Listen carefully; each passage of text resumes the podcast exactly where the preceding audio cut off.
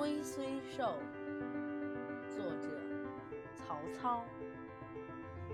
神龟虽寿，犹有竟时。腾蛇乘雾，终为土灰。老骥伏枥，志在千里。烈士暮年，壮心不已。盈缩之期，不但在天，养怡之福，可得永年。幸甚至哉，歌以咏志。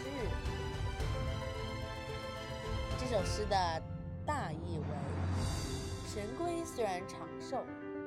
但它也还有生命终结的时候。